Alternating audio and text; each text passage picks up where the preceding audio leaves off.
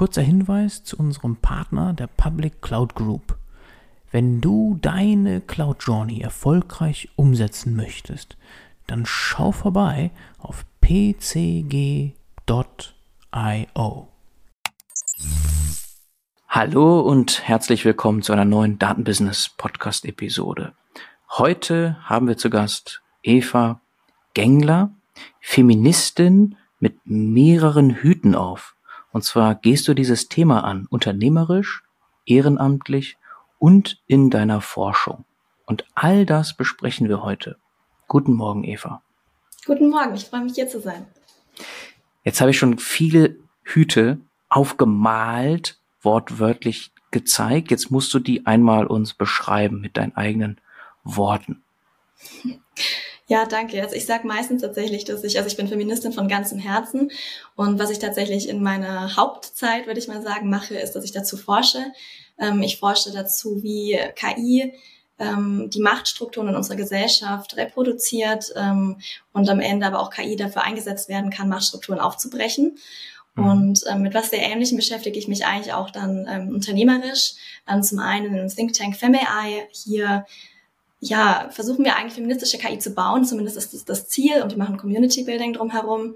Und bei Enable You geht es tatsächlich auch darum, Macht in Firmen, Macht in Organisationen zu erkennen und zu verändern. Und letztendlich mache ich das auch im Ehrenamt, Erfolgsfaktor Frau, da bin ich Vorständin. Und auch hier geht es darum, ähm, die Gesellschaft gerechter zu machen und Macht gleich zu verteilen. Mhm. Das aber im Schnelldurchlauf. Jetzt, das müssen wir uns alles, also nochmal jetzt äh, jede Sache für sich nochmal natürlich isoliert genauer äh, beschreiben und diskutieren. Erstmal KI. Gut, wir sind im Datenbusiness-Podcast, nicht überraschend, dass wir uns heute auch über Daten und KI unterhalten und das dann im Zusammenhang mit Feminismus. Jetzt hast du gesagt, Enable You, das ist ein Unternehmen, FemAI, ist auch etwas, das du gegründet hast, auch ein Unternehmen, kann man sagen, oder? Ja, ist auch ein Unternehmen. Auch ein Unternehmen, das du gegründet hast, Managing Director bist vor einem Jahr und dann äh, promovierst du gerade in diesem Bereich in Nürnberg und bist eben noch ehrenamtlich und das hast du auch ganz schnell gesagt, einmal Erfolgsfaktor Frau e.V. So, und jetzt müssen wir auf jeden Fall nochmal auf diese Dinge im Detail eingehen. Äh, vielleicht fangen wir an so von der, weil es sind sehr viele Sachen. Was ist so aktuell das, wo am meisten Herzblut reingeht? Also wirklich, wo dich, was dich einfach am meisten beschäftigt? Ja, am meisten beschäftigt mich meine Promotion, ähm, zumindest mal vom Thema her. Also ich glaube, es spielt alles ineinander, weil FemAI zum Beispiel auch sehr stark aufbaut auf meiner Promotion und das auch sehr stark wieder zusammenhängt mit den Themen, die wir uns bei Enable angucken. Aber ich würde sagen, inhaltlich der Fokus liegt auf Macht, ähm, auf informeller und formeller Macht, also auf Macht, die quasi gesetzlich oder durch ähm, gewisse Guidelines gegeben wird und auf Macht, die aber durch informelles Zusammenarbeiten, durch das soziale Praxis passiert. Ähm, und, und diese Macht schaue ich mir an und wie die sich am Ende, du hast es gesagt, auf KI ähm, Einfluss nimmt. Ähm, weil was wir nämlich sehen, ist, dass und das ist mein Hauptthema. Ähm, wir sehen, dass ganz viel KI aktuell ähm, gewisse Menschen benachteiligt oder sogar diskriminiert. Und ähm, das sind genau die Menschen, die in unserer Gesellschaft schon, schon benachteiligt sind. Deswegen ist KI so eine Art Spiegel ähm, spiegelt unsere Ungerechtigkeiten in der Gesellschaft und das schaue ich mir an. Und mhm. vor allem würde ich mal sagen, in der Forschung, also in erster Linie in der Forschung, aber auch darauf aufbauend, wie kann man das ähm, ja durch Impulse in Politik und Gesellschaft verändern ähm, oder aber auch in Unternehmen äh, quasi angehen. Und ähm, ja, also da, wie gesagt, ich glaube, da ist Macht ein sehr wichtiger richtiges Schlagwort.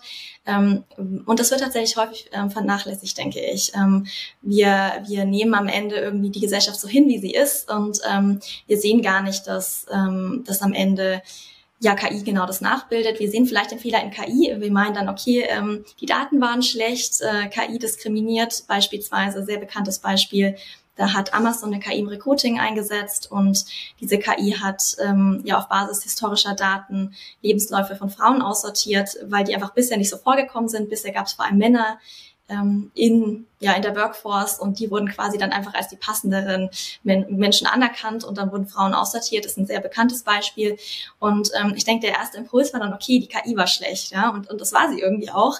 Mhm. Aber es war sie nur deswegen, weil sie eben auf unseren Machtstrukturen beruht. Ja, die beruht auf den Daten, äh, auf den Machtstrukturen, die da sind. Die Menschen, die Entscheidungen treffen, ähm, sind sehr homogen. Also es gibt einfach viele Einflussfaktoren, die am Ende dazu führen, dass KI so ist.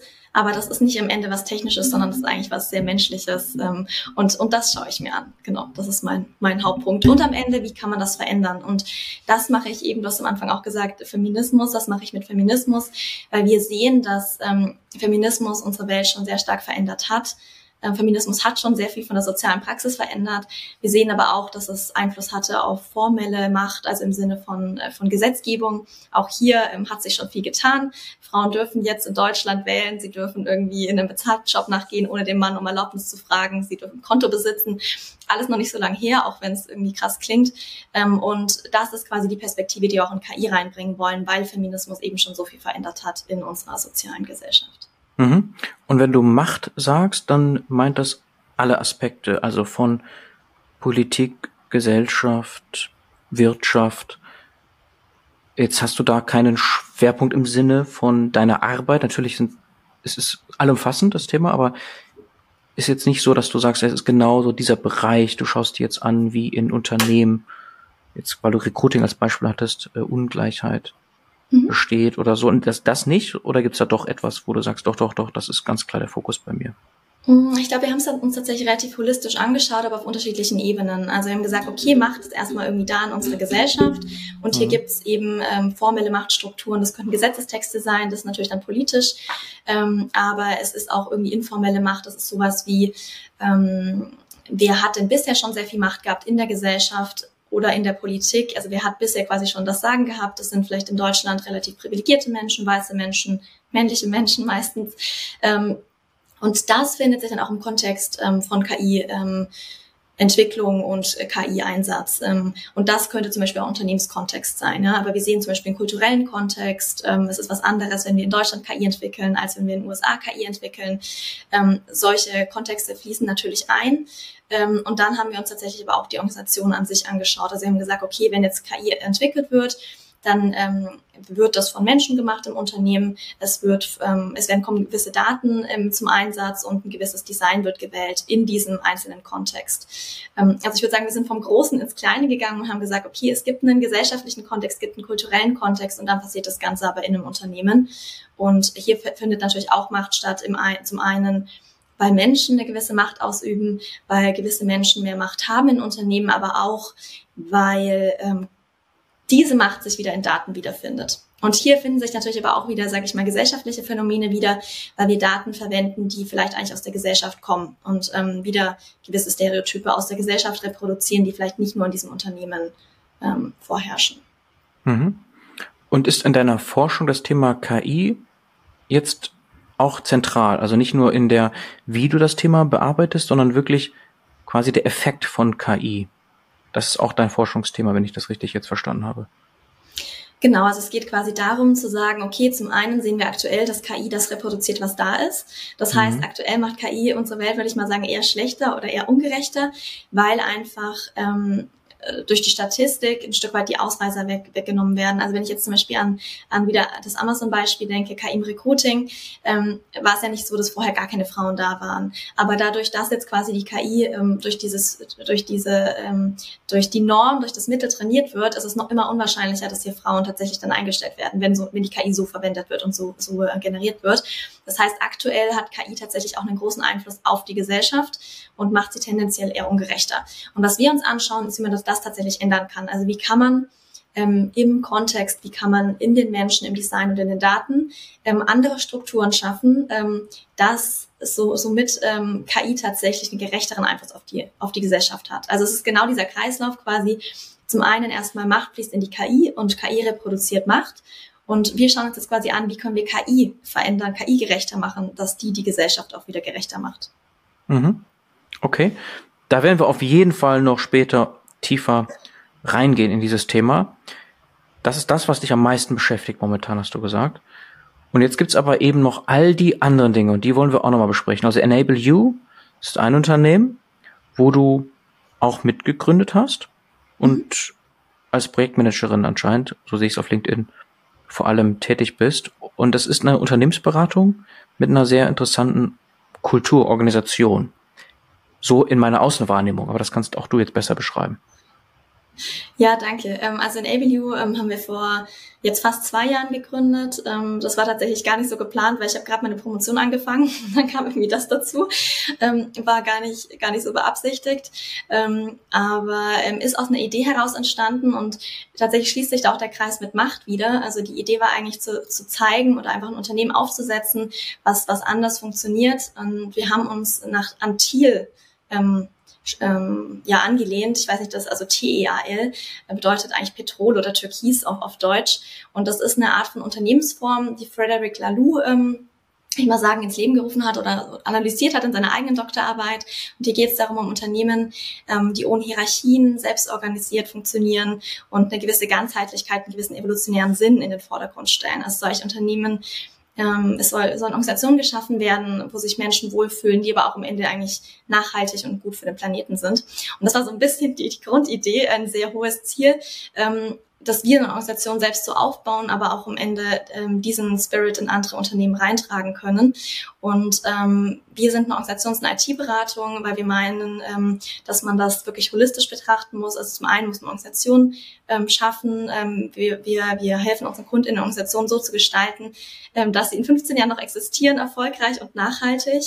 Ähm, und dafür brauchen wir einfach auch IT. Und da ähm, unterstützen wir die Organisationen ähm, IT-Teams selbst aufzubauen, vielleicht auch mit Offshoring äh, und dieses Team-Enablement steht in, im, im, Vordergrund. Also wir, wir bauen auch selbst Softwareprodukte mit, aber eigentlich geht es mehr darum, auch hier das Team zu enablen, ähm, zukunftsfähig zu sein. Und ähm, ich glaube, das braucht Deutschland wirklich. Also wir brauchen, wir brauchen, glaube ich, zukunftsfähige Unternehmen ganz, ganz dringend. Mhm.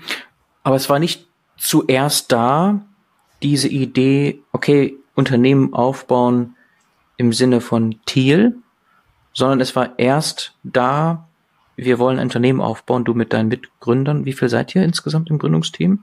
Wir sind drei. Drei? Ja. Es war ja dann wahrscheinlich zuerst da, okay, was ist eigentlich das Produkt oder die Dienstleistung in dem Sinn und dann, wie wollen wir das umsetzen, oder? Ich würde tatsächlich sagen, nein.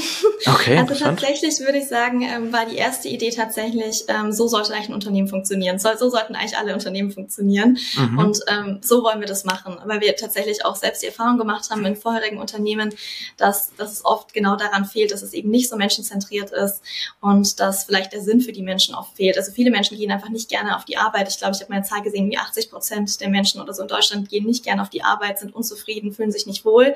Mhm. Und ähm, das war so ein bisschen der Punkt, okay, ich glaube, wenn man das so macht, ähm, wie eben in Thiel vorgeschlagen, dann, dann wird das so nicht sein, sondern geht man tatsächlich gerne auf die Arbeit. Dann ist das tatsächlich ein Ort, in dem man sich entfalten kann. Und wir verbringen so viele Stunden auf der Arbeit. Das sollte ein Ort sein, wo wir gerne sind. Und ähm, dann würde ich sagen, ist eigentlich eher als zweites oder als evolutionärer Sinn entstanden, okay, wir wollen Unternehmen auch unterstützen, genau das zu, zu werden. Also quasi für uns als, als kleines Team, wir sind jetzt zehn Leute, ist es natürlich auch sehr schön, aber es hat ja trotzdem nicht so einen großen Impact. Es sind nicht so viele Menschen, die betroffen sind, aber wir wollen genau das auch nach außen tragen und anderen Menschen auch helfen, in einem, in einem ja, guten Umfeld ähm, zu, zu arbeiten. Und deswegen ist es eine Beratung. Also ich würde sagen, es ist eher das Mittel zum Zweck, um das Ziel zu erfüllen. Ja. Okay, ich finde es aber krass. Also das heißt erst die Überlegung, okay, wir wollen etwas gründen, nach diesen Prinzipien und dann zu schauen, was ist das Angebot? Also das heißt, weil oft ist es tatsächlich ja ein Struggle, so Product Market Fit und so im Startup sprich, dass man überhaupt irgendwas findet, was der Markt möchte. Und das ging aber dann bei euch anscheinend Hand in Hand. Also so quasi das, was ihr für euch selber umsetzen wolltet, das ist gleichzeitig auch das, was ihr in Unternehmen reinbringen könnt und das auch nachgefragt wird offensichtlich. Ja, also so könnte man es sagen. Ich glaube, ich glaube, mhm. da ist tatsächlich viel Nachfrage da, weil ich glaube, die ganzen Themen, die wir aktuell sehen, ähm, also es gibt sehr viel Unsicherheit auf dem Markt ähm, und ich denke, es ist eine große Existenzangst da, was auch wieder daran liegt, dass wir eben nicht so gut digitalisiert sind. Also ich glaube, es gibt ganz viele Probleme, die aktuell Unternehmen ähm, antreiben, natürlich auch Fachkräftemangel. Ähm, ich glaube, es sind alles äh, Themen, die damit stark zusammenhängen, dass sich ähm, oder es wird immer wichtiger werden am Ende, wie ein, wie ein Unternehmen eben zu den eigenen MitarbeiterInnen ist und ob sich Menschen dort wohlfühlen. Mhm. Und ähm, ich glaube, das, das wird einfach auch immer wichtiger werden in Zukunft. Ich glaube, ja. Ja. Also es hören auch viele Gründer und Gründerinnen zu oder Angehende. Und deswegen will ich hier noch einmal nachbauen, weil das natürlich schon spannend ist, innerhalb von zwei Jahren ein Unternehmen aufzubauen, das offenbar erfolgreich ist. Ihr seid jetzt mittlerweile zu zehn. Das ja, ich sehe auf ja. LinkedIn. Und das heißt, es waren auch sehr schnell Kunden da. Projekte, Partner, Partnerinnen da, wo ihr das umsetzt, was du gesagt hast, also rund auch um IT, Softwareentwicklung und Offshoring und also quasi schon auch ein breites Angebot.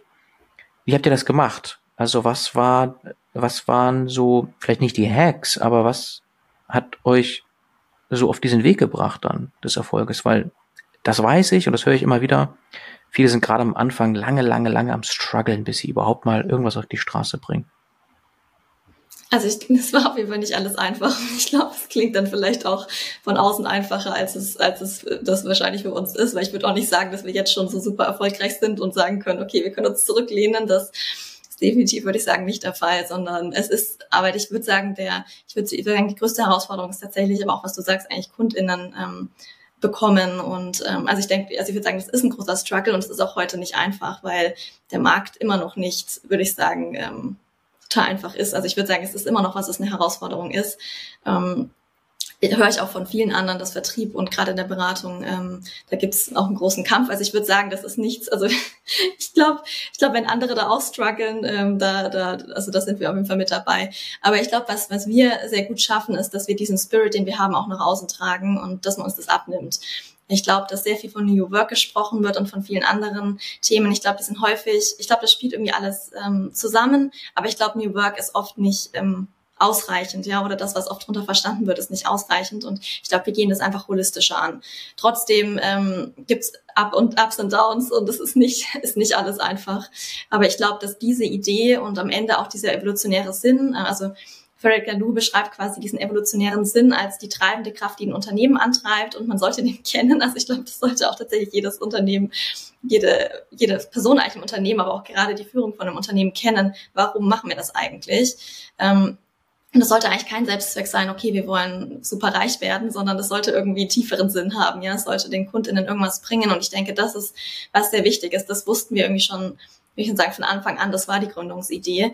Ähm, und ich glaube, das hilft uns wirklich, weil wir deswegen auch wissen, wie wir Entscheidungen ähm, treffen müssen. Und ich finde, dieser ganze Blick von Frederick Laloux, der sagt quasi, okay, ähm, Profit oder, oder Geld irgendwie ist natürlich wichtig für ein Unternehmen. Also er sagt, es ist quasi wie die Luft zum Atmen. Ähm, er sagt, wir brauchen das zum Leben, aber wir leben nicht, um zu atmen. Und ich finde, das ist eigentlich ein sehr schönes Bild. Ähm, deswegen geht's halt am, am Ende einfach nicht nur um Profit. Natürlich braucht es das auf jeden Fall, natürlich. Ähm, aber ich glaube, dann kann man vielleicht auch anders wachsen, muss vielleicht nicht so schnell wachsen oder im Grundsatz ähm, geht man das anders an. Und wie gesagt, ich glaube einfach, wir wussten, wir wussten, was unser Sinn ist, wir wussten, was unser Ziel ist. Und ich glaube, das ähm, ist doch was, was, ähm, was uns vielleicht ein bisschen von anderen abhebt, ja, dass man das auch mit einbezieht in Entscheidungen. Also eigentlich bringt es dem Sinn was. Also zum Beispiel auch Konkurrenz wird eigentlich als, als was Willkommenes angesehen in diesem Zielgedanke, wenn man sagt, okay, wenn es viel mehr Unternehmen gibt, die das genauso machen und die quasi auch diesen Sinn verfolgen, dann wird der Sinn schneller erreicht. Ja? Also deswegen, ich finde diesen ganzen Blick ähm, aufs Wirtschaften sehr gut. Aber leicht würde ich sagen, ähm, also oder einfach ist es, ist es nicht. Ne? Mhm. Ja, genau. Wir wollen nur verstehen, was euch dann quasi den Weg geebnet hat, ja. weil das einfach ganz viele da draußen als Learning zum Mitnehmen so einfach interessiert natürlich, wie machen es andere. Ja, denn wie gesagt, es gibt viele Freelance Freelancerinnen auch, die vielleicht eine Transition dann machen von dem ja. Solopreneurship zu Unternehmensaufbau. Das höre ich jedenfalls immer mal wieder. Und sich dann fragen, okay, wie könnte ich es machen? Was sind so typische Fallstricke? Das ist natürlich super individuell, das ist klar, aber je mehr Geschichten wir erzählen, desto mehr Learnings teilen wir eben auch. Das ist ja auch Absolut. ganz sicher hier eine Mission im Podcast, dass wir versuchen, Learnings rauszuziehen, möglichst im Klartext die Dinge besprechen. Ja. Und was ich hier sehe, auf jeden Fall hat sich die Website auch nochmal verändert. Jetzt in den letzten ein, zwei Wochen oder ich weiß nicht, wann ich das letzte Mal drauf war. Da habt ihr auf jeden Fall nochmal was nachgelegt, verändert. Also die sieht jetzt deutlich umfangreicher aus, richtig? Also in den letzten zwei Wochen sollte sich eigentlich Oder die Zeit haben, rennt. Es kann auch schon wieder mehr Wochen sein. Also. Deswegen, also ich habe in den letzten zwei Wochen auf jeden Fall nichts gemacht. Also da okay. müsste ich mal gucken, äh, ob sich was getan hat. Aber ähm, okay. In, in welchem Bereich meinst du? Also insgesamt, also mir kommt es doch nochmal deutlich umfangreicher vor, was ich dort jetzt vorfinde.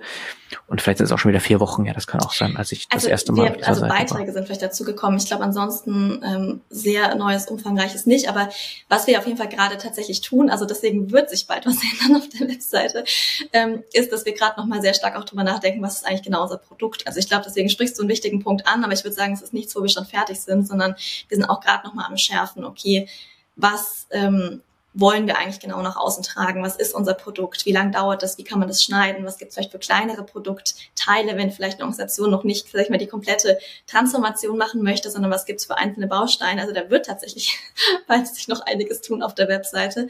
Ähm, weil ich glaube, bisher wird es noch nicht ganz so klar, was die einzelnen Produkte sind. Also ich würde sagen, das ist aber vielleicht auch was, ähm, ich glaube, wir gehen da relativ iterativ und in der 80-20-Regel vor. Also meistens stelle ich Sachen auch auf die Webseite, die sind vielleicht noch nicht komplett fertig oder wir wissen auch, es wird sich wieder verändern. Und ich finde es nicht schlimm, sondern am Ende kann das da drauf sein und man kann damit lernen mit dem, was da ist und dann verändert sich halt wieder. Ich meine, vielleicht sind manche Leute überrascht, wenn sich was verändert hat, aber ich glaube, im Grundsatz muss das nicht perfekt sein. Also ich glaube, das ist was, was wir wirklich von Anfang an umgesetzt haben, dass wir auch ähm, sagen, unfertige Dinge oder, oder, oder, ja, einfach nicht auf die volle Perfektion gegangen sind. Ich glaube, das ist sehr wichtig, weil wir einfach auch gemerkt haben, wenn wir das tun, dann entwickeln wir vielleicht auch völlig an Kundenbedürfnissen vorbei. Wenn wir uns jetzt einschließen und das ewig ähm, ausperfektionieren, passt vielleicht nicht. Und mhm. dadurch, das ist vielleicht noch ein Punkt, dadurch, dass du FreelancerInnen angesprochen hast, also das ist tatsächlich auch ein Modus gewesen, ähm, mit dem wir gerade am Anfang auch äh, tätig waren. Also wir, war, wir hatten auch FreelancerInnen, die quasi also nicht FreelancerInnen, sondern das waren, also es waren Personen, es waren Angestellte, die quasi als einzelne Personen auch in Unternehmen reingegangen sind, ähm, quasi auch über den FreelancerInnen-Markt. Also das war auch mit ein Anschlagspunkt. Ich denke, das ist auch was, was man am Ende machen kann. Das ist nicht, das ist nicht das Traumgeschäft, weil es natürlich deutlich schlechter äh, bezahlt ist und die Menschen dann dort alleine vor Ort sind. Aber es ist was, wenn man jetzt überlegt, zu gründen und zu sagen, okay, wir schließen uns vielleicht zusammen, mehrere FreelancerInnen, dann kann man auch am Ende über den Markt erstmal immer noch KundInnen generieren. Ja. Mhm. Und reingehen heißt ist das wirklich dann vor Ort oft beim Kunden? Das wäre jetzt so meine letzte Frage noch zu mhm. Enable You oder sehr viel auch dann virtuell von dieser Beratung?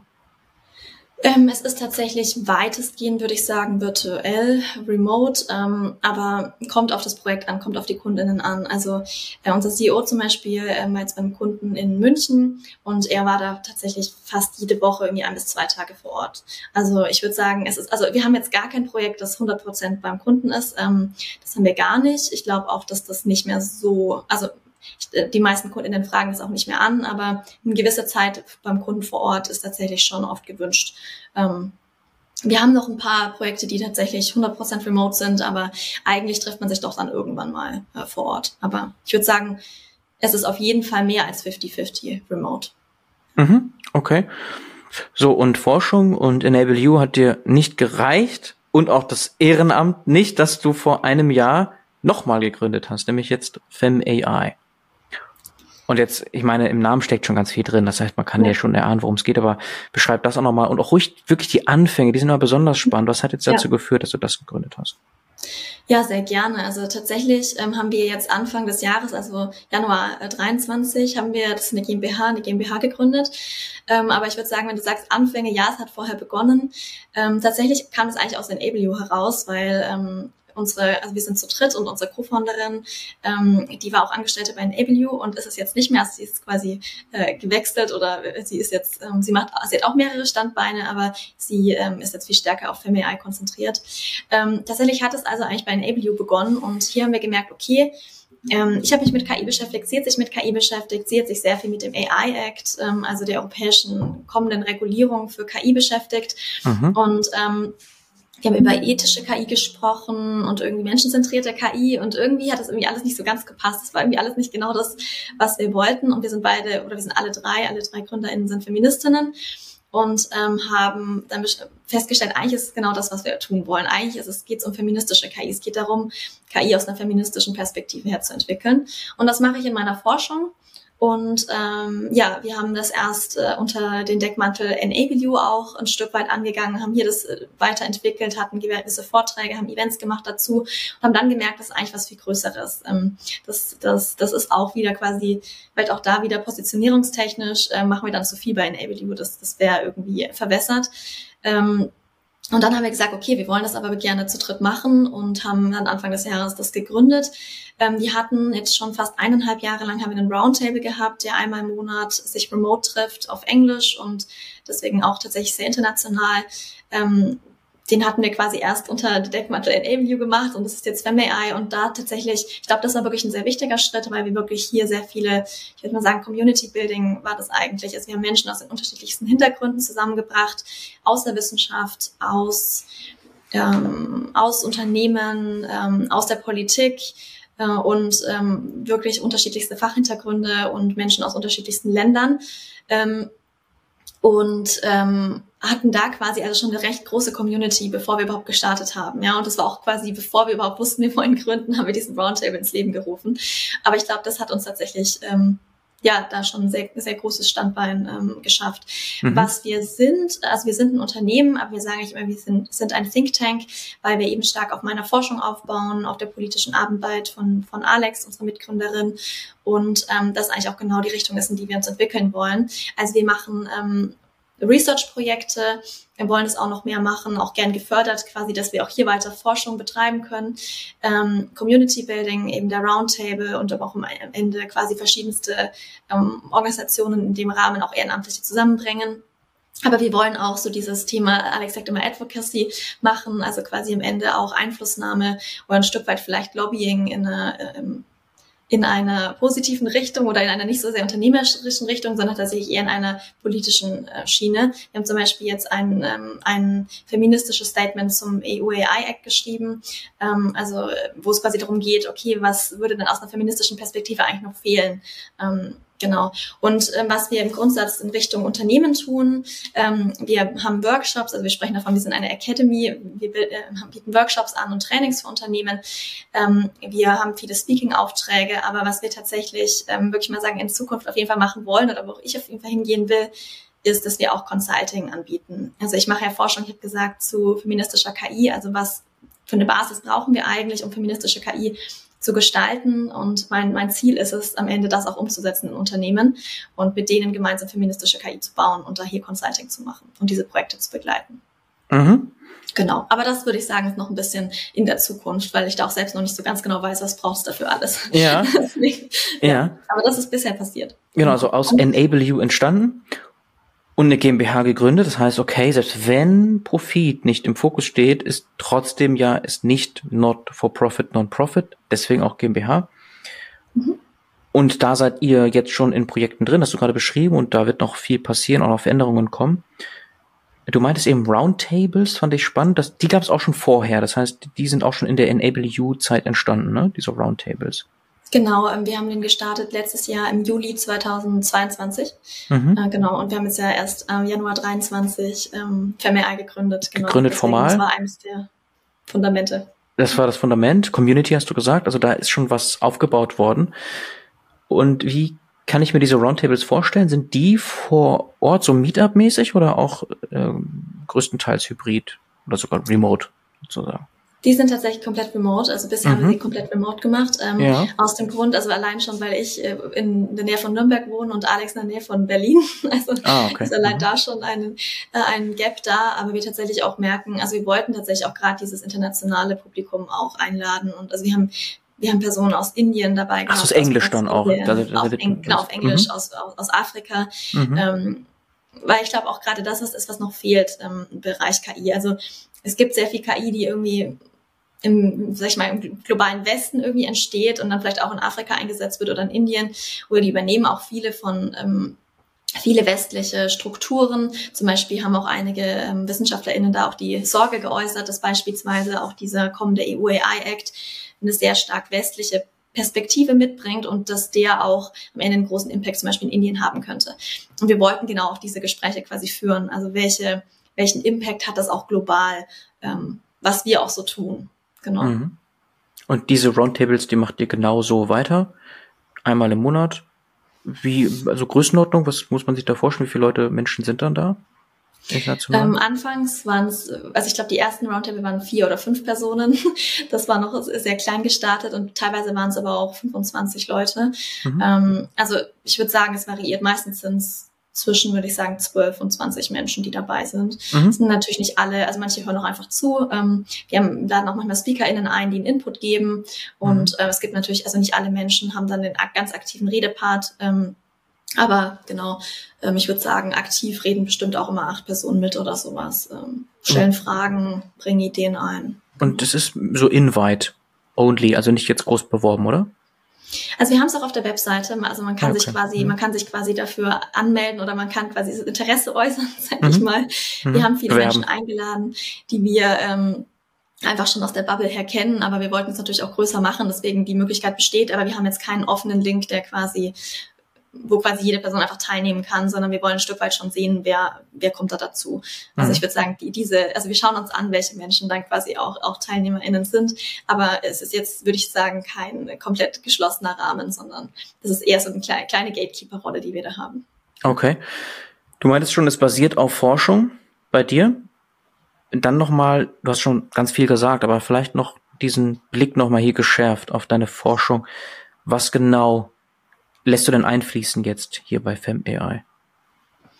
Genau, also ähm, wie gesagt, das Ziel wäre irgendwann tatsächlich ähm, Unternehmen dazu zu beraten oder Organisationen generell ähm, feministische KI zu bauen.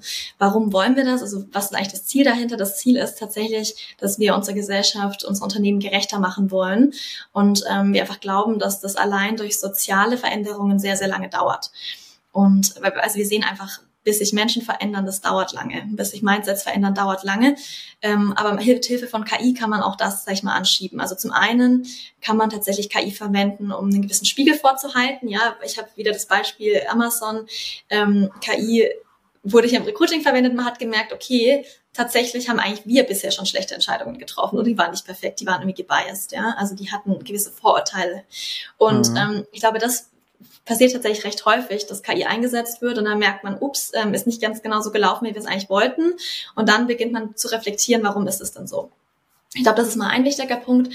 Ähm, aber wir wollen tatsächlich auch KI bauen, die anders funktioniert. Also wir wollen KI bauen, die tatsächlich feministischen Prinzipien folgt und am Ende deswegen auch Unternehmen gerechter macht. Wenn ich jetzt zum Beispiel wieder Recruiting, finde ich einfach ein sehr anschauliches Beispiel bringe.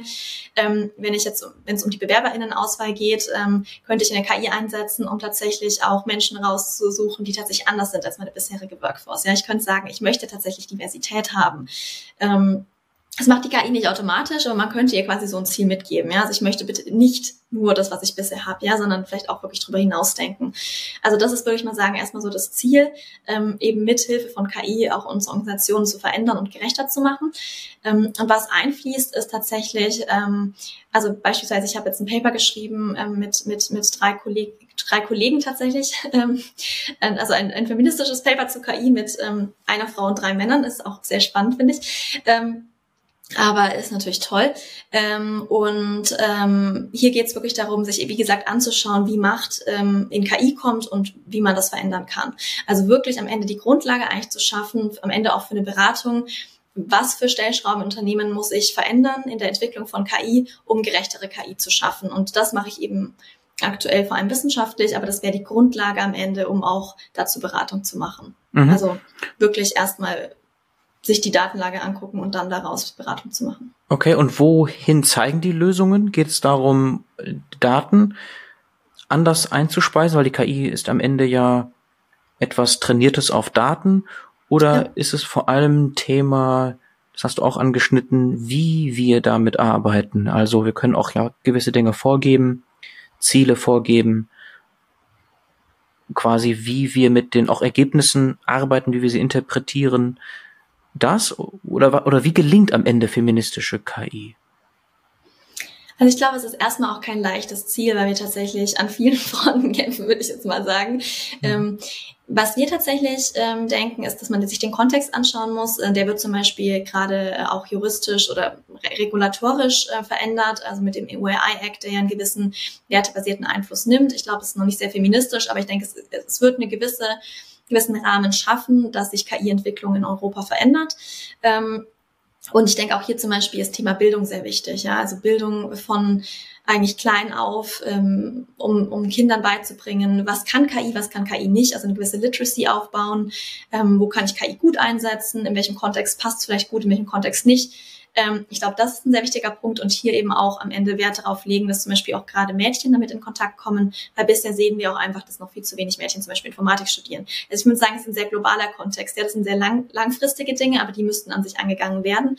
Wenn wir jetzt eher auf den unternehmerischen Kontext gucken, ähm, also wenn es darum geht, KI zu entwickeln, zu deployen und, und anzuwenden, dann ähm, sind es vor allem drei Einflussfaktoren, die wir uns anschauen. Das sind einmal die Menschen, die KI irgendwie entwickeln, die Entscheidungen zur KI treffen. Es sind Daten, die in KI einfließen, was natürlich extrem wichtig ist. Und es ist am Ende das Design von KI. Also ähm, und Design nicht nur technisch zu sehen, sondern am Ende auch, welche Praktiken gibt es im Unternehmen, um Dinge zu entwickeln. Und da gibt es verschiedene Interventionen, die wir besprochen haben.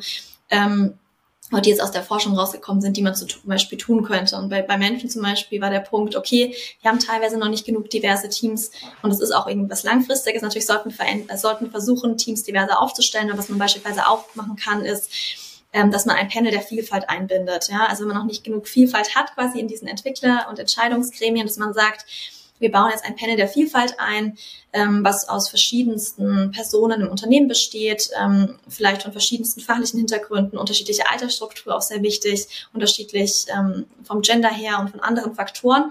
Und wenn wir jetzt Entscheidungen zu KI treffen, dann ähm, konsultieren wir dieses Gremium. Mhm. Also das wäre beispielsweise eine ähm, eine Maßnahme, wo man relativ schnell oder leicht Diversität einbauen kann, ohne dass man die unbedingt in einem Entwicklungsteam hat.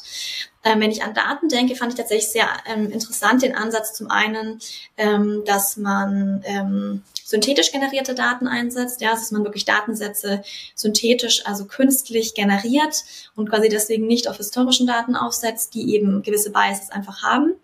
Ähm, ist, denke ich, auch nicht ganz leicht, weil man eben auch überlegen muss, welche Werte, welche Strukturen geben wir in solche Daten rein. Aber man könnte eben sagen, okay, ähm, wir versuchen ähm, Gender auszugleichen, ähm, wir versuchen irgendwie gewisse Nationalitäten auszugleichen und so weiter. Und mhm. was ich auch sehr interessant fand bei Daten war der, der Ansatz, dass man tatsächlich also explizit ähm, gebiaste Daten verwendet. Also man weiß, die haben einen Bias, man setzt sie ein, um positiv zu diskriminieren. Also um beispielsweise im Recruiting oder wenn ich jetzt an Kreditvergabe denke, da sind aktuell zum Beispiel Kreditvergabe, da sind ähm, jüngere Menschen schlechter betroffen. Also die äh, haben Schwierigkeiten, Kredite zu bekommen. Frauen haben Schwierigkeiten, Kredite zu bekommen. Ähm, People of Color haben Schwierigkeiten, Kredite zu bekommen. Und man könnte zum Beispiel auch hier sagen, okay, das wissen wir, das steckt so in den Daten. Und wir nutzen jetzt die Daten aber dafür, um genau diese Menschen positiv zu diskriminieren. Also um ihnen quasi Vorteile zu geben. Ähm, und dann ein Punkt zum Design. Ähm, hier ging es zum Beispiel darum, dass man so einen feministischen Reflex einbauen könnte in die Entwicklung. Also wenn ich zum Beispiel sage, ähm, dass äh, Entwicklungsteams beispielsweise immer wieder so die Frage, also so Fragen bekommen, vielleicht technisch generiert. Hast du an den und den Bias gedacht? Ähm, hast du das Panel der Vielfalt eingebunden. Ja, also dass man quasi so gewisse Punkte setzt, die eben am Ende ähm, ja, die auch das Mindset von diesen Menschen beeinflussen kann. Oder Design könnte natürlich aber auch am Ende zum Beispiel Open Source Software benutzen oder sowas sein. Mhm. Oder am Ende gewisse Features in KI einbauen. Aber ich glaube, es gibt in diesem Dreiklang eben verschiedenste Dinge, die man tun kann, die eben nicht nur technisch sind, sondern eben auch sehr viel, glaube ich, menschlich oder organisatorischer Natur. Mhm. Ist dann das quasi synonym, wenn ich sage, Fem AI, Unbiased AI? Ich würde sagen, es geht weiter, ähm, weil, also ich würde vielleicht eher noch sagen gerechte KI, ähm, weil es auch noch was verändern soll. Und ich glaube, unbiased ähm, ist nicht unbedingt mal gut, wenn man zum Beispiel jetzt mal nachdenkt, wie gesagt, positive Diskriminierung, ja, dann bräuchte ich einen gewissen Bias in den Daten vermutlich. Ähm, aber es geht tatsächlich darum, am Ende, also es geht auf jeden Fall nicht nur um Frauen, sondern es geht darum, generell gerechtere KI zu, zu generieren. Also wenn ich von Feminismus spreche, ist glaube ich auch nochmal sehr wichtig, dann spreche ich davon von einem intersektionalen, inklusiven Feminismus, der am Ende Gerechtigkeit für eigentlich alle Menschen möchte. Ja, also der möchte gerade Gerechtigkeit und eine Machtumverteilung hin zu den Menschen, die bisher marginalisiert worden sind. Und das sind auch Frauen, aber es sind auch ganz viele andere Menschen in der Gesellschaft. Das sind Menschen, die weniger gebildet sind, das sind vielleicht ältere Menschen, das sind Menschen aus einem gewissen Hintergrund und so weiter. Ähm, und da möchte so eine feministische KI das gerechter machen. Deswegen glaube ich, ist Unbiased bezieht sich sehr stark auf Daten und ich glaube, das ist nicht alles, was wir uns angucken müssen. Ähm, ich denke, man kann auch Biased KI schaffen, indem man ähm, vielleicht gute Daten hat und sage ich mal, vielleicht sehr homogene Menschen daran arbeiten. Also ich glaube, Bias ist ein sehr wichtiger Punkt, aber ich glaube, es ist nicht alles. Also es geht eigentlich mhm. wirklich darum, am Ende zu sagen, wir möchten eine KI gestalten, die am Ende die Welt gerechter macht. Und ich glaube, unbiased KI würde das nicht unbedingt tun. Aber wäre sicherlich schon ein guter Schritt in die Richtung. Also es wäre auf jeden Fall auch ein Teil sicherlich mhm. von feministischer KI. Okay, ja, ich habe auch gerade überlegt, im Extremfall ist es ja sogar dann gut, die Biases zu haben, je nachdem, was ja. das Ziel dann ist. Ne? Das ist also, äh, schließt das eine das andere nicht aus. Also, das hast du ja selber auch in Beispielen schon angeschnitten gerade. Okay, soweit verstanden. Du hattest EU AI Act gerade im Zusammenhang mit Alex reingebracht. Ja. Ähm, willst du dich auch mit beschäftigen, ja trotzdem. Wie schaust du darauf? Also das ist ja gut für Europa riesig, aber sollte ja schon auch etwas sein, das globale Bedeutung hat. Wie weit geht dort das Thema ähm, feministische KI? Also ich glaube, der EU-Act ist nicht feministisch. Also ich glaube, das können wir ganz klar sagen. Aber ich glaube, dass er einen gewissen Rahmen schon schafft. Also erstens wird es die erste Regulierung sein äh, für KI weltweit, was glaube ich schon ein sehr guter Schritt in die richtige Richtung ist. Äh, und was die EU tut, ähm, also das ist jetzt in den letzten Zügen, und sollte eigentlich dann auch bald final sein. Aber deswegen weiß man noch nicht ganz genau, was quasi dann am Ende drin steht, weil es gab verschiedene Entwürfe und es wird jetzt quasi noch diskutiert, was am Ende der Endentwurf ist. Ähm, aber was quasi die Basis ist, das ist ein risikobasierter Ansatz, der sich quasi anschaut, ähm, wie die KI ähm, in welchem, ich würde mal sagen, Use Case oder in welchem Kontext sie eingesetzt wird und wie risikobehaftet das ist. Also beispielsweise wäre Recruiting eine Hochrisiko-KI, weil die einen starken Einfluss auf Menschen haben kann. Und ähm, es gibt vier Risikostufen und das eine ist eine ähm, quasi, also über Hochrisiko-KI ist quasi eine, also eine Risikostufe, die quasi unakzeptabel ist. Also so eine KI darf nicht eingesetzt werden. Das wäre beispielsweise ähm, KI für Predictive Policing und solche Dinge, also quasi für, also in der mhm. Strafverfolgung. Allerdings wird sie irgendwie an Grenzkontrollen eingesetzt. Also es gibt wohl noch Unterschiede zwischen irgendwie ähm, national und irgendwie EU-weit. Also da gibt es gewisse gibt es gewisse Szenarien, wo KI tatsächlich auch noch eingesetzt werden darf, auch in solchen Kontexten. Aber an sich ist das zum Beispiel was, das eigentlich ausgeschlossen ist. Ähm, und dann gibt es eben unterschiedliche Stufen von, äh, also von Risiko und die niedrigste Stufe wäre eben eine Stufe, wo fast keine Anforderungen anfallen. Das heißt, je nachdem, in welche Risikostufe eine KI äh, geclustert werden würde, gäbe es unterschiedliche Anforderungen an ein Unternehmen. Was, denke ich, an sich auch sinnvoll ist, weil vielleicht nicht jede KI am Ende. Zum Beispiel in der Produktion hat eine KI wahrscheinlich eine ganz andere Risiko, Risiko ähm, Verhältnis für Menschen als jetzt im Recruiting oder der Kreditvergabe oder solchen Dingen. Ähm, genau, also ich glaube, das ist erstmal an sich nicht schlecht. Das ist auch relativ wertebasiert. Also die EU hat versucht, hier auf gewissen ethischen Grundprinzipien das aufzubauen, ähm, weil sie am Ende auch hier Marktführer werden will. Also die EU möchte gerne Marktführer für irgendwie werteorientierte, sichere KI werden. Ähm, Genau, also ich glaube, das ist erstmal ganz gut, aber es gibt schon auch, würde ich sagen, noch relativ viele Lücken. Also beispielsweise ähm, ist sowas wie Diversität im Team, ja, ähm, also müssen Unternehmen zum Beispiel nicht erfassen, ja, also quasi welche, welche Diversität war in meinem Team vorhanden, ähm, dass die KI generiert hat, das Einfluss auf die KI hatte, ist zum Beispiel ein Medium, was was ähm, voluntary, was ähm, ähm, ah, was man erfassen kann, wenn man möchte. Ja, so ähm, mhm, dass das nichts, was mhm. Pflicht ist. Mhm. Ähm, oder beispielsweise, was ich glaube ich auch einen sehr, sehr wichtigen Punkt ist, finde, ist am Ende KI verbraucht ja auch wahnsinnig viel Energie, also hat einen großen Fußabdruck ökologisch und das ist zum Beispiel auch was, was im AI-Act nicht verpflichtend ist. Ja, also das ist auch was, was man freiwillig erfassen kann, was ich glaube ich, also ich glaube, es gibt Dinge, außer wie Barrierefreiheit und so, die ähm, jetzt nicht einen sehr hohen Stellenwert haben. Deswegen würde ich nicht von, von einem feministischen Prozess sprechen. Ich glaube auch, wenn man sieht, wer wer inkludiert war in dem Prozess. Also es konnten viele Menschen daran teilhaben oder viele Organisationen, aber es waren halt doch vor allem große Unternehmen beteiligt, ja, weil sie sich das leisten können, da Unternehmen ähm, da Menschen reinzusetzen. Mhm. Jetzt ähm, beispielsweise von unserem kleinen Verein, Erfolgsfaktor Frau, ja, da, da konnten wir uns jetzt nicht leisten, jemand hinzusetzen, aber wir können den nicht bezahlen dafür. Ja, also mhm. ich denke, dass es noch sehr viel Ungleichheit gibt am Ende, wer am Ende wirklich mitreden konnte und wer nicht. Ähm, aber ich glaube, es ist ein guter Schritt und du hast auch gesagt, es soll am Ende globale ähm, Folgen Impact haben, ja, ähm, das ist der Wunsch. Also man wünscht sich so einen Brussels-Effekt, der quasi auch bei der DSGVO, bei der Datenschutzgrundverordnung ein Stück weit beobachtet worden ist, dass quasi Unternehmen, die ja am Ende auch KI in Europa einsetzen wollen, ja, die von, von außerhalb sind, müssen sich ja auch an, an diese KI-Regulierung halten. Deswegen wird es auch einen Einfluss haben in ganz anderen, in USA oder in China, weiß, ähm, wenn die quasi KI in, in, in Deutschland oder in anderen EU-Ländern einsetzen wollen, hat es auch da einen Impact. Also deswegen wird es sicherlich auch über Europa hinausgehen. Mhm. Okay. Und dann überlappen sich verschiedene Directives ja auch noch, muss man hinzufügen, wenn es Richtung ESG gibt, dann wird ja. auch das deutlich strenger Absolut. durch andere Directives wiederum, die dann im EU AI Act vielleicht nicht behandelt werden, im ausreichenden Maße. Also es geht in eine gute Richtung, aber wie immer, es geht noch viel, viel mehr. Ne? Das ist ja das, was du daran kritisierst. Aber die Richtung stimmt und du arbeitest und engagierst dich ja genau dafür, dass es noch viel schneller, viel weiter geht.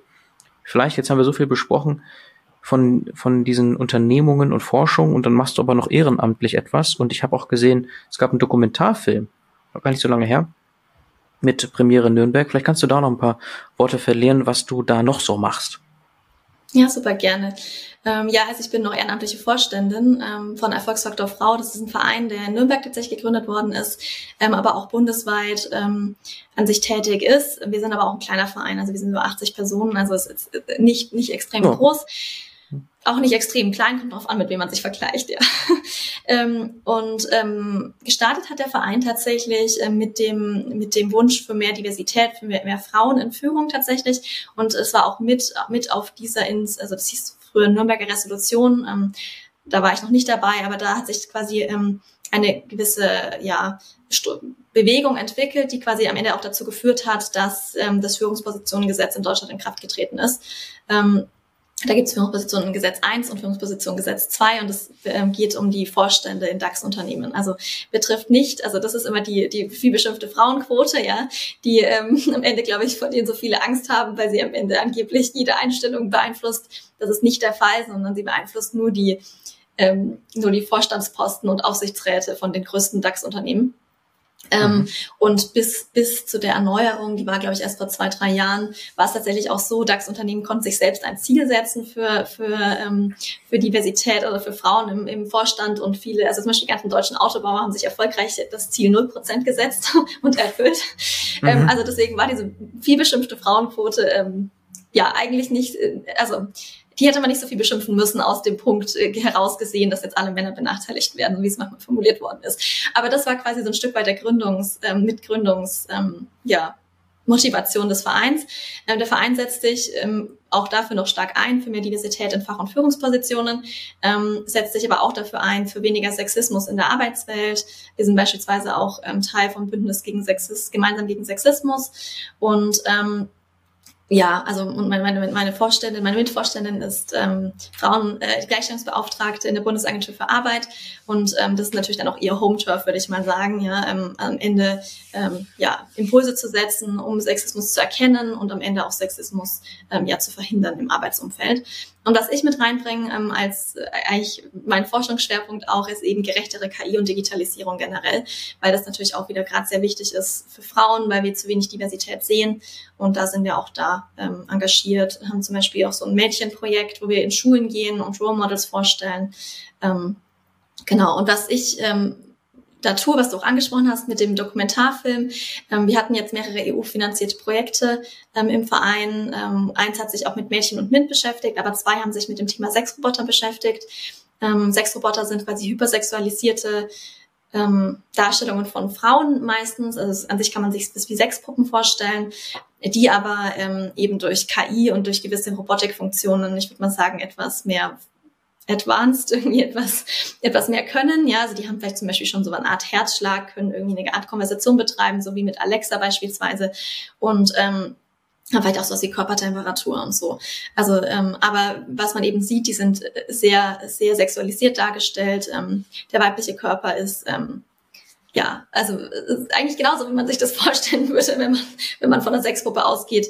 Ähm, meistens sehr, sehr große Brüste. Wir hatten zum Beispiel für den Dokumentarfilm eine Puppe und wir hatten ähm, Brustgröße M. Ähm, und die, die, die, die, die gute Dame konnte fast nicht sitzen, weil sie so vorne übergehangen ist. Ähm, hatte ganz, ganz dünne Beinchen aber und super schmale Taille und alles. Also sehr, sehr klischeehaft dargestellt. Und wir haben uns quasi angeschaut, wie solche Art von Technologie sich auf äh, das Leben von insbesondere Frauen auswirkt. Und wir haben zum einen ähm, Guidelines ähm, erschaffen, äh, gestaltet mit, mit, mit ForscherInnen gemeinsam, wie man quasi Sexroboter anders gestalten kann. Ähm, und zum anderen haben wir einen Dokumentarfilm gedreht. Ähm, das war tatsächlich ein sehr cooles Event. Ich habe Vorher war ich noch nie am Dreh von einem Film oder so. Also es war tatsächlich sehr cool.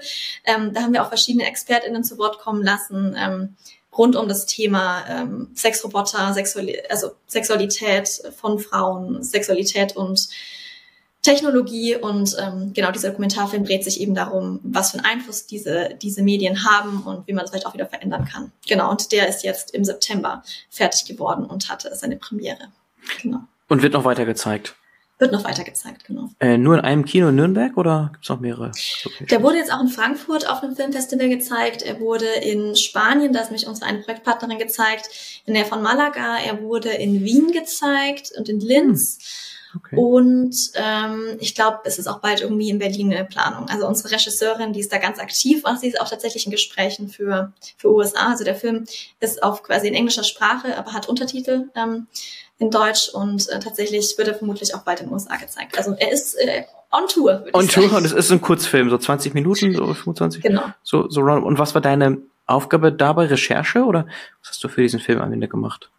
Ich war Projektleiterin äh, von den Projekten, mhm. ähm, also zum einen das ähm, und zum anderen ähm, ja war, war Recherchetätigkeit äh, am Ende auch, welche Message soll der Film haben. Ich habe die äh, ganzen ähm, ExpertInnen kontaktiert und quasi akquiriert für den Film. Also ich würde sagen, so ein bisschen, vielleicht manchmal Mädchen für alles, aber, ähm, aber an sich, ähm, genau, also an sich habe ich das geleitet, habe quasi geguckt, dass es pünktlich fertig wird. Ähm, wir haben auch am Anfang die, die, die, also das, das kostet natürlich auch Geld, so einen Film zu drehen. Da war ich auch quasi beteiligt in der, in der Fördermittelakquirierung. Mhm. Ähm, genau, also ich würde mal sagen, von, von Anfang bis Ende eigentlich begleitet. Jetzt sind wir gerade im Endbericht schreiben. Ähm, das muss man danach auch quasi wieder berichten, wie, inwieweit hat das stattgefunden alles. Ähm, genau, aber ich würde sagen, ich war grundsätzlich überall beteiligt, aber auch inhaltlich natürlich mhm. mit dabei. Ja. Mhm. Pünktlich fertig werden, hast du gerade gesagt. Gutes Stichwort, aber noch ein paar Fragen. Einmal kurz, kurz zum Film und dann nochmal so zum Ausblick. Zum Film, wie, äh, also kann man sich ja dann anschauen, ist jetzt nicht ein mit Animation voller Film, sondern eher Dokumentarfilm, hast du gesagt, also viele Gespräche, Interviews, die geführt worden sind, gezeigt werden und auch ein paar sicherlich anschaulich gemacht, wie diese Roboter dann aussehen, das auch bestimmt, aber jetzt nicht jetzt irgendwie, also das ist jetzt kein, ähm, kein, kein Storytelling in dem Sinne dabei, ne? Nein, es ist ein Dokumentarfilm. Es ist ein Dokumentarfilm, also das Ganze ist so aufgesetzt, dass wir quasi eine, ähm, also eine Sexpuppe ähm, eben quasi uns uns besorgt haben und die hat quasi aus ihrer Rolle heraus hat sie quasi Interviews geführt mit Expertinnen, ah, okay. um herauszufinden, warum sie so ah. aussieht, wie sie aussieht. Ah. Also quasi warum sehe ich so sexualisiert aus, warum ist das alles so? Ähm, das war quasi so die Storyline ähm, okay. und sie hatte sich deswegen verschiedene Expertinnen, also sie heißt Tiffany, ähm, äh, zu, zu herangezogen und äh, interviewt die quasi dazu, warum, wie kam es dazu, dass ich so aussehe und was für einen Einfluss hat das denn eigentlich auf, auf Menschen und auf Frauen und auf Sexualität. Ähm, Deswegen würde ich sagen, hat es eine gewisse Story, aber es ist immer quasi dieser Dialog. Ähm, also man sieht entweder die, die, also die Sexroboterin, also in dem Fall ist es tatsächlich eine Sexpuppe und äh, eine Person saß da und hat sie ein bisschen bewegt, weil Sexroboter sind extrem teuer. Also das beginnen so, also so richtig, richtige Sexroboter, die kosten ab 10.000 Euro und das hat das Budget nicht hergegeben. Mhm. Ähm, aber deswegen ist es so, dass es quasi eine Sexpuppe ist und sie wird so ein bisschen bewegt und spricht eben. Ähm, also ist auch eingesprochen worden und ähm, Genau, also man sieht entweder die, diese, diese Sexpuppe, wo man auch sehr schön sieht, äh, ne, wie, wie ihre Körpermerkmale ähm, dargestellt werden und zum anderen ähm, genau sieht man eben die Personen, die interviewt werden und dazu Stellung nehmen, warum das eben so ist. Das ist quasi so das Setting. Genau, aber es ist ganz lustig gemacht, weil, weil eben sie auch mal wieder lustige Dinge sagt und ähm, ja, also das ganze Setting ist, glaube ich, echt ganz nett geworden vom. Und es ist eine recht schöne Location. Es ist alles so ein bisschen irgendwie futuristisch, pink und, und äh, lila und angestrahlt. Also das ganze Setting ist tatsächlich ziemlich cool geworden. Also hat die Regisseurin echt ähm, ganze Arbeit geleistet. Ja. Mhm.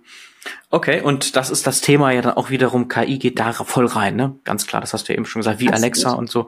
Also das geht da rein.